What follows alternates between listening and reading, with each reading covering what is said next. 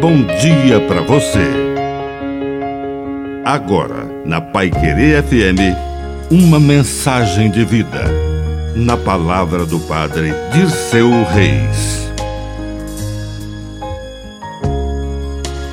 Fuga. Nem sempre fugir é covardia. Muitas vezes é sinal de sabedoria.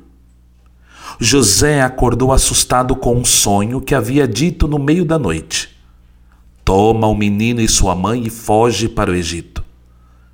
Ele não esperou amanhecer. No meio da noite, cumpriu aquilo que o céu lhe revelara. O menino estava em perigo e era preciso fugir. Mas o menino era o filho de Deus. Ele era o próprio Deus. Não teria uma força especial para se defender das maldades de um rei perverso? Mas José não pensou duas vezes e fugiu.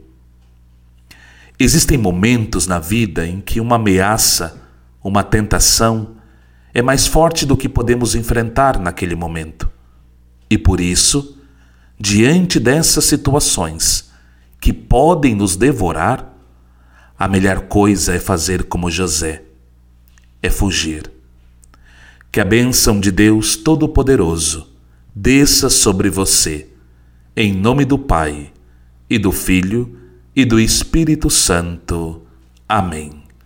Um bom dia para você.